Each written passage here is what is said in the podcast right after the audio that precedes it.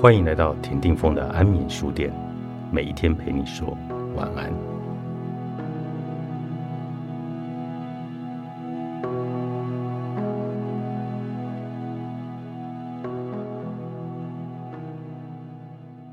安眠书店本周的主题书是：你说的是爱还是伤害？你有被言语暴力伤害的经验吗？请写下你的故事，传赖的私讯给我。我将固定在周五的安眠书店和你的故事来做互动。我的来 ID 是 F O N G 底线 V E N T U R E。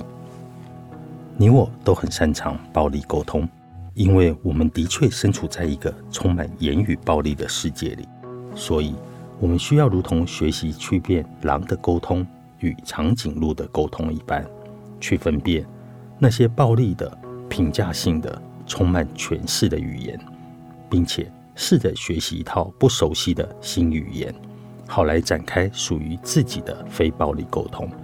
试着更充满善意的对待自己，好奇别人，以及看到彼此的痛苦，也不别过头去停留在关系里。这并不是一件容易的事，也不会是一件突然就能想通的事。通常需要一点一滴的累积。一点一滴的努力，然后到了某一天，才能有啊，原来是这样的顿悟。仿佛过去的学习，就像一张四处散布的网线，而你一步一步的朝向网的核心，直到终于能掌握这张网，掌握这个语言的使用方式。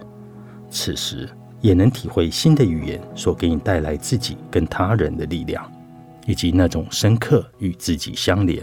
也深刻与别人相连的感受。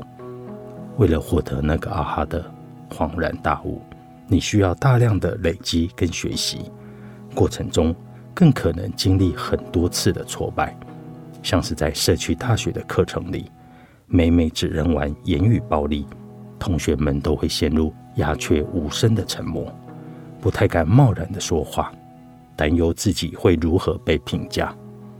大家第一次发现。自己的语言竟然会产生这样的影响，因此失语，或像一些同学跟我提到的，老师，我觉得自己学完非暴力沟通以后，反而变得不会沟通了。仔细一问才知道，他以前一天可以跟十个人说话，现在却因为发现暴力沟通的后遗症，希望自己尽可能避免使用暴力语言，变成一天只能跟三个人说话。因为说话的时候会一直想着这句话是不是很暴力，要怎么说才能更好？于是跟三个人说完就累了，便不想再多说了，更因此而感觉到挫败。明明是想学习沟通，怎么反而变得不会沟通了呢？我总是跟同学说，这是一个值得庆贺的退步，代表我们有意识的在说话了。我们凭借了自己的努力，正在逐渐远离惯性的语言，试着在说以前想一想，试着仔细分辨自己的心究竟想说什么。是你怎么这么笨？还是看到你这么做我很紧张？还是我担心你会犯错伤到自己？试着看清楚我们的语言带给关系的影响，试着相信自己是有影响力的。试着在说出口以前，反复咀嚼每一句话，然后尽力的让我们的语言反映自己的心，尽可能的让我们的语言无伤，不会伤害到听到的人，也不会伤害到自己，尽可能的让我们的语言能够建立连结、维系关系，却不造成伤害的一张绵密的网。要往非暴力沟通迈进，会遭遇到许多的阻力。第一。过去遭受的语言暴力，在这个时候会逆袭而来。它像在佛陀开悟前频频阻挡的妖魔鬼怪，会以各种我们最深的恐惧与恫吓来阻碍，也阻止我们疗愈自己跟彼此。第二，家人朋友可能会另眼相待，认为你说话好奇怪，你最近怎么都这样说话，或者你好恶心。这种时候，我们需要稳住自己。并认出家人朋友使用的语言都是我们惯常使用的暴力语言，我们已经决定停下这一切了，但他们还没有，所以会不太习惯。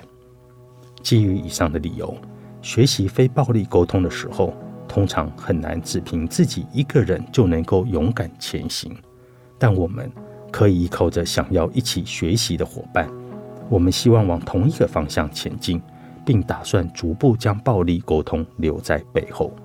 虽然我们每个人都有自己的恐惧、担忧。或是隐隐作痛的伤口，但因为这些伤口都不太一样，所以能够互相依靠。于是我们有能力一起走得更长更远。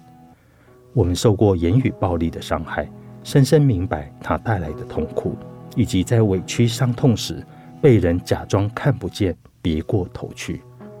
纵使很难，我们或许会期待自己逐渐学会一种新的语言，练习。不轻压彼此，试着打开每一个封闭在内心的故事，并因为这样的经验，更能接纳自己的敏感、纤细、脆弱，或者跟别人不一样的地方。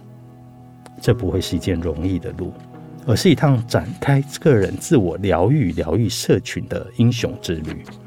愿每一颗曾经遭受过言语暴力而伤痕累累的心，都有机会找到社群。踏上自己的疗愈之旅，你说的是爱还是伤害？作者陈庭轩，金周刊出版。你说的是爱还是伤害？请写下你曾经发生的事件，私讯到我的来，我将固定在周五的安眠书店和你的故事来做分享。